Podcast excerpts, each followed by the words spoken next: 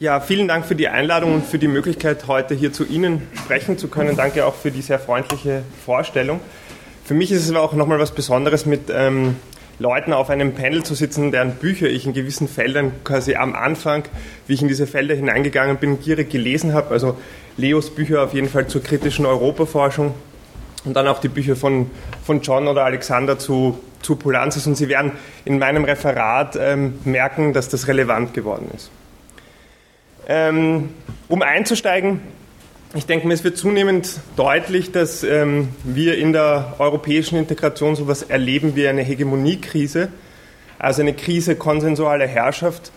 Und die artikuliert sich vor allem durch zwei große Prozesse, die heute hier schon Thema waren, nämlich einerseits eine Renaissance ähm, sozialer Auseinandersetzungen und Kämpfe und andererseits ähm, der Verlust von Kohärenz im Herrschaftsgefüge des äh, europäischen Institutionenensembles.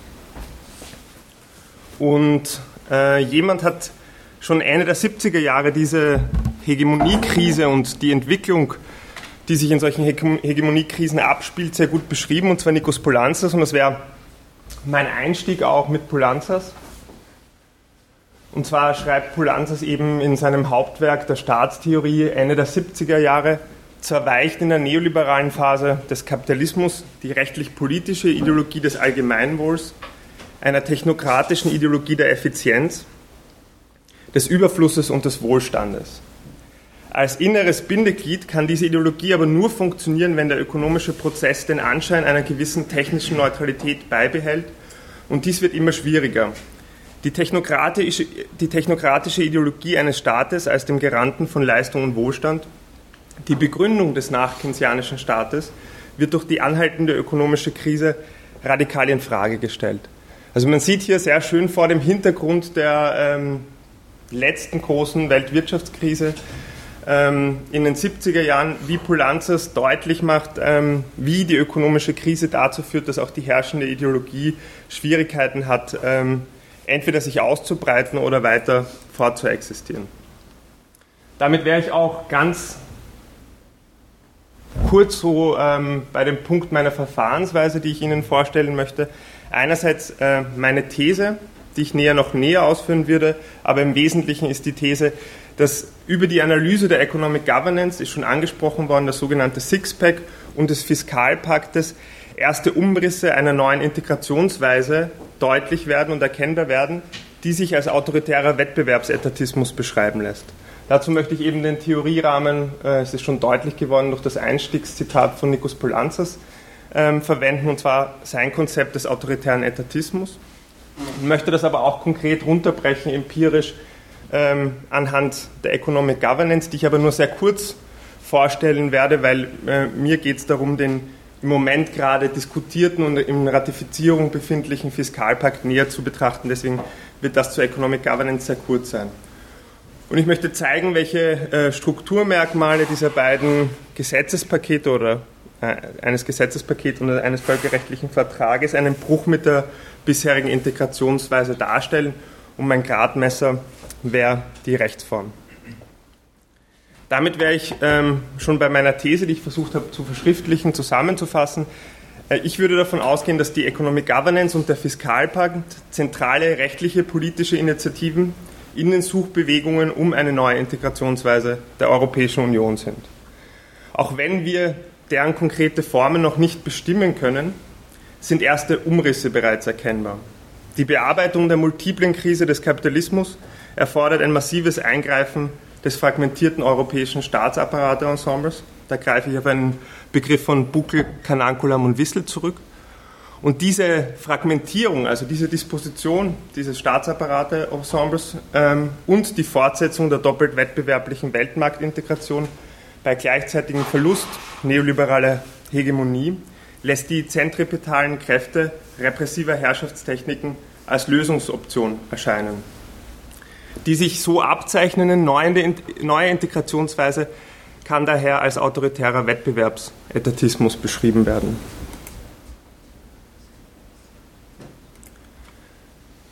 Warum eignet sich äh, die Theorie von Nikos Poulanzas ähm, derart gut für eine Übertragung auf die heutige Krisensituation? Ich denke, da gibt es mehrere Gründe. Er schreibt sie eben vor dem Hintergrund äh, der letzten großen Weltwirtschaftskrise und zwar in einer ähnlichen Situation oder zu einem ähnlichen Zeitpunkt, in dem wir uns auch jetzt befinden. Also der Einbruch 74, 75 und dann ein weiterer Einbruch, ähm, ein sogenannter Double Dip 77, 78, der relativ stark parallel zu der sich ankündigenden Entwicklung heute in Europa steht. Damit artikuliert eine politische Krise in den 70er Jahren, die wir auch heute in den europäischen Institutionen erkennen können und gleichzeitig ein Kampfzyklus, der eigentlich schon vor der Krise mit 1968 einsetzt, der über Arbeiterinnenkämpfe hinausgeht, wo neue soziale Bewegungen entstehen. Und interessant ist, dass Polanzas hier schon erste Ansätze auch einer intersektionalen Perspektive einnimmt, weil er zum Beispiel äh, davon redet, dass die Linke mit dem Geschwätz über die zweite Front im Denken in Haupt- und Nebenwidersprüchen diesen, dieses Denken überwinden müsste. Warum aber, ähm, was Polanzas noch nicht erkennen kann, weil er im Anfangszitat deutlich geworden ist, dass er den Neoliberalismus eigentlich begrifflich schon ganz gut fassen kann. Er geht ja davon aus, dass der Neoliberalismus sich nur autoritär durchsetzen lässt sieht aber zu der Zeit äh, noch nicht, dass äh, es später gelingen, äh, gelungen ist, den Neoliberalismus als konstruktives Projekt durchzusetzen. Und damit unterschätzt er seine hegemonialen Stabilitätsreserven. Und gerade über diese äh, Hegemoniekrise des Neoliberalismus, wo die Bindekraft dieser Ideologie erodiert, könnte man sagen, ist Pulanzas Theorie nochmal besonders spannend, weil sie sich reaktualisiert in dieser Situation.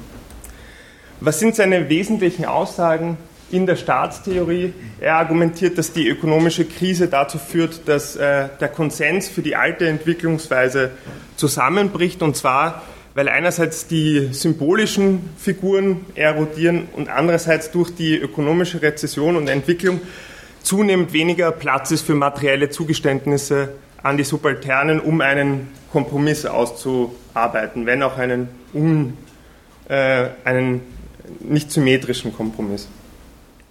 Gleichzeitig ist es so, dass die staatlichen Maßnahmen zur Bewältigung der ökonomischen Krise eigentlich eine politische Krise nochmal auslösen und immer weiter vertiefen. Er hat da drei sehr zentrale Aussagen, dass einerseits die staatlichen Maßnahmen dazu führen, dass die Widersprüche im Block an der Macht sich weiter zuspitzen, dass zweitens ähm, die ähm, staatlichen Maßnahmen ihren trügerischen Aspekt als Sozialpolitik verlieren, weil eben die die, der Spielraum für Zugeständnisse immer kleiner wird und wirklich nur noch, nur noch das ausgegeben wird, was notwendig ist, um die wahre Arbeitskraft äh, zu reproduzieren. Und dass es drittens zu, durch diese staatlichen Maßnahmen zu einer Beschleunigung äh, der ungleichen Entwicklung der Räume des Kapitalismus kommt.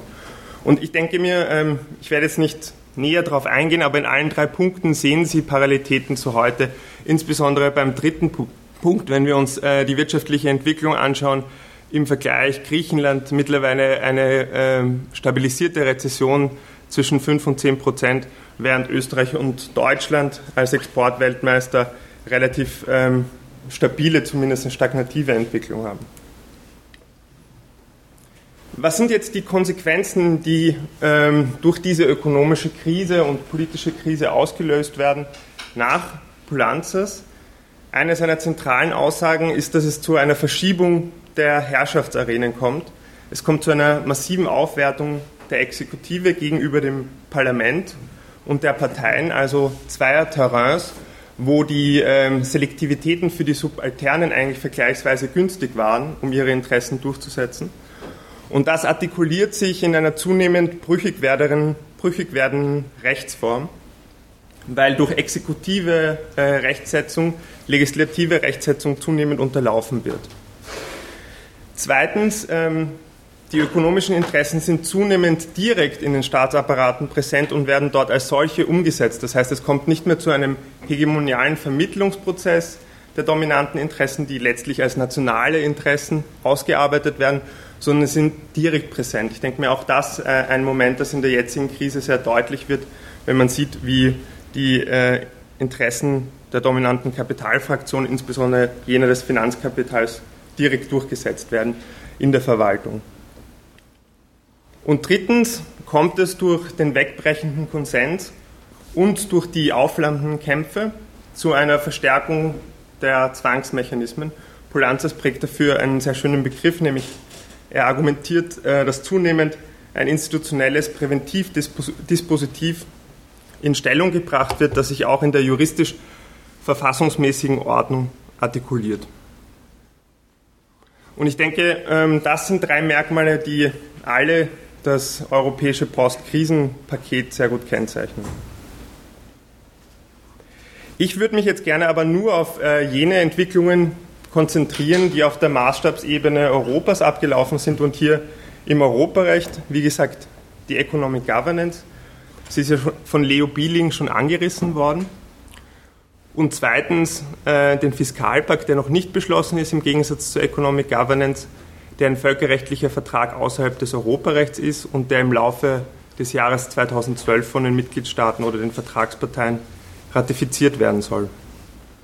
Im Wesentlichen, im Kern dieses Fiskalpakts steht die Einführung einer europäischen Schuldenbremse und bei Nichteinhaltung soll es zu einem automatischen Korrekturmechanismus kommen. Die Entwicklungen der Economic Governance übergehe ich jetzt im Detail und komme zu äh, einer Zusammenfassung, die ich vorbereitet habe. Möchte da auch ein spezifisches Verfahren herausgreifen, nämlich das Verfahren zur Vermeidung makroökonomischer Ungleichgewichte. Im Wesentlichen, wenn man sich ansieht, was hier der, die rechtliche Textierung ist und die beschlossene Politik, kann man sagen, dass es eine Entwendung eines Begriffs ist, weil nicht mehr mit der heterodoxen Ökonomie diese Ungleichgewichte ausgeglichen werden sollen durch zum Beispiel Transferzahlungen, Erhöhung von Löhnen, sondern es geht eher darum, ein Verfahren zur wettbewerblichen äh, Restrukturierung einzuführen, sprich ähm, Schuld an der ungleichen Entwicklung ist die mangelnde Wettbewerbsfähigkeit und die will man, und das erkennt man in der Verordnung auch sehr stark, durch eine Deregulierung der Arbeitsmärkte in allen Mitgliedstaaten und durch eine weitere Senkung der Löhne ähm, erzielen. Interessant ist, dass ähm, es zu einer sehr starken Aufwertung der Kommission kommt, der europäischen Exekutive, weil sie mittels eines sogenannten Scoreboards de facto allein über die europäische Wirtschaftspolitik ähm, bestimmen kann. Zusätzlich kommt es zur Einführung erstmals von Zwangsmitteln im Bereich der Wirtschaftspolitik, die muss man immer in, unterscheiden vom Defizitverfahren in Form von Geldbußen. Und viertens, ähm, auch zentral, die Kommission wird durch ein sogenanntes Reverse Majority Voting aufgewertet und kann de facto in Zukunft alleine über Sanktionen äh, entscheiden und nur sehr schwer durch ein Veto dabei aufgehalten werden. Das ganz kurz zu äh, Economic Governance. Wie gesagt, möchte ich mich stärker auf den ähm, Fiskalpakt konzentrieren. Abschließend, was ist sozusagen der Charakter dieser Maßnahmen der äh, Economic Governance? Ich habe es schon angerissen. Es kommt zu einer Aufwertung der Exekutive, zu einem de facto völligen Ausschluss des Europäischen Parlaments. Und drittens sind die von mir jetzt angeführten Maßnahmen ähm, und das ist nicht nur sozusagen eine Mindermeinung, sondern eigentlich die herrschende Meinung unter Europarechtlern europarechtswidrig. Jetzt aber zum Fiskalpakt. Was ist im Fiskalpakt vorgesehen? Ähm, es wird eine europäische Schuldenbremse eingeführt, die die Vertragsparteien dazu verpflichtet, einen ausgeglichenen Haushalt, sprich ein Nulldefizit, äh, zu bewerkstelligen. Das soll gerade noch als erfüllt gelten, wenn ein ähm, eine Neuverschuldung von minus 0,5 Prozent des BIPs eingehalten wird. Dazu gibt es eine sehr starke Regel äh, zum Abbau der schon existierenden Gesamtschuld, und zwar wenn ein Staat über 60 Prozent der Schulden ist, und das sind de facto alle Mitgliedstaaten, also fast alle Mitgliedstaaten, dann muss er diese Gesamtschuld um ein Zwanzigstel pro Jahr abbauen. Ich habe jetzt keine Zahlen, das würde auch die Zeit sprengen, aber die Maßnahmen, die hier vorgesehen sind, bedeuten eigentlich eine Griechenlandisierung ganz Europas, wenn sie eins zu eins umgesetzt werden würden. Bei Nichteinhaltung kommt es zur Auslösung eines automatischen Korrekturmechanismus, der völlig unbestimmt ist im Fiskalpakt und hier ist ein weiterer problematischer Moment. Es gibt zwar keine Bestimmung, wie das aussehen muss, aber die Kommission wird ernannt, den, diesen Korrekturmechanismus nach Art, Umfang und Zeitrahmen äh, der zu ergreifenden äh, Korrekturmaßnahmen zu definieren. Und diese Maßnahmen müssen in nationalstaatliches Recht, vorzugsweise in Verfassungsrecht umgesetzt werden. Der EuGH kontrolliert das und kann notfalls ähm, Zwangs- Mitteln einsetzen, um die Umsetzung durchzusetzen. Das ist ganz offensichtlich ein tiefgreifender Eingriff in die Haushaltsrechte des parlamentarischen Terrains, sehr zusammengefasst. Dazu kommt es aber noch, und das ist ähm, eine sehr spannende Entwicklung, zu einer Erosion der europäischen Rechtsform und zur Umgehung formaler äh, Demokratie, weil die Instrumente, die ich Ihnen vorgestellt habe, ich kann jetzt nicht näher eingehen, vielleicht dann bei den Fragen, sind im Wesentlichen alle europarechtswidrig und hätten vorausgesetzt, dass die Verträge, wir hatten sie ja schon angesprochen, über das ordentliche Vertragsänderungsverfahren geändert werden. Sprich, das Verfahren, das wir von Lissabon, Maastricht, USW kennen, das über die Konventmethode sicherstellt, dass die nationalstaatlichen Parlamente und die europäischen Parlamente fix beteiligt sind. Genau das wird durch die Konstruktion, dass der Fiskalpakt eben keine Änderung der europäischen Verträge ist, sondern ein völkerrechtlicher Vertrag ist, umgangen. Das führt dazu, dass diese Flucht aus dem Europarecht auch bedeutet, dass die demokratischen und rechtsstaatlichen Garantien der europäischen Verfassung, parlamentarische Kontrolle, unabhängige gerichtliche Kontrolle, ein System von äh, Kompetenzen und die Achtung von äh, Grundrechten ebenso umgangen werden und nicht kontrolliert werden. Dritter Punkt, es kommt auch zu einer Umgehung von formaldemokratischen Erfordernissen der Ratifizierung, weil die Verfassungen in den Mitgliedstaaten unterschiedliche Voraussetzungen haben, wie ein internationaler Vertrag, also ein völkerrechtlicher Vertrag oder die europäischen Verträge geändert werden sollen. Und wenn man sich das im Detail anschaut, sind das ganz schön tiefgreifende Konsequenzen, weil bei der Änderung der europäischen Verträge wäre in Irland ein Referendum notwendig, in Österreich eine Zweidrittelmehrheit, das ist zumindest prima vista nicht der Fall. Mit äh, entsprechenden Kämpfen in den Staaten im Moment, ob nicht doch sozusagen diese Kriterien greifen müssen. Also diese Ratifizierungskriterien werden auch umgangen. Und letzter Punkt, es kommt auch zu einer verstärkten Versteinerungswirkung im Vergleich zur Economic Governance. Die könnte mit qualifizierter Mehrheit abgeändert werden.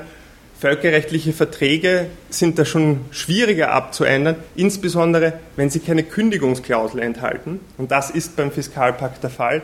Dann muss man in die Wiener Vertragsrechtskonvention gehen und die sagt, nur wenn es in der Natur der Sache des Vertrages liegt, dass er kündbar sein soll, dann muss er auch, äh, soll er auch äh, zu kündigen sein. Und mittlerweile gibt es auch ein Gutachten vom Wissenschaftlichen Dienst des Deutschen Bundestages, das sagt, dass eben der äh, Fiskalpakt nicht kündbar sein soll. Und insofern ist die Aussage von äh, Austerity Forever, die von den sozialen Bewegungen formuliert worden ist, äh, nicht mehr provokant, sondern könnte wahr werden. Das entspricht auch der Aussage von Angela Merkel, die gesagt hat, die Schuldenbremse soll ewig gelten. Ich wäre ähm, jetzt eigentlich schon ähm, fast am Ende, vielleicht noch eineinhalb Minuten. Ähm, was deutlich wird, sowohl in, im, im, in der Economic Governance als auch im Fiskalpakt, ist, dass eine, äh, und da werden wir wieder bei Polanzas, ein Charistikum der Rechtsform unterlaufen wird. Und zwar unter bürgerlich-demokratischen Betriebstemperaturen wird die Hegemonie der Rechtsform durch die Beachtung ähm, von Verfahren der Rechtsetzung und der Rechtsinterpretation hergestellt. Das ist bei beiden äh, aktuellen politischen Projekten auf der europäischen Ebene nicht der Fall. Und hier sehen wir den starken Gegensatz zu den 90er Jahren. Während man in den 90er Jahren noch den Vertrag von Maastricht mit ganz klaren, ich habe hier das Zitat, neoliberalen Orientierungen beschließen konnte, also mit dem Konsens der Bevölkerung, gibt es ähm, dafür keinen Konsens mehr. Die entsprechenden Plätze in den europäischen Hauptstädten, Syntagma Puerta del Sol, der Borough von Tottenham in London, stehen für diesen erodierten Prozess äh, diesen erodierten Konsens und weil es diesen nicht mehr gibt, kommt es zunehmend zu äh, Umgehungen auch der formalen Demokratie.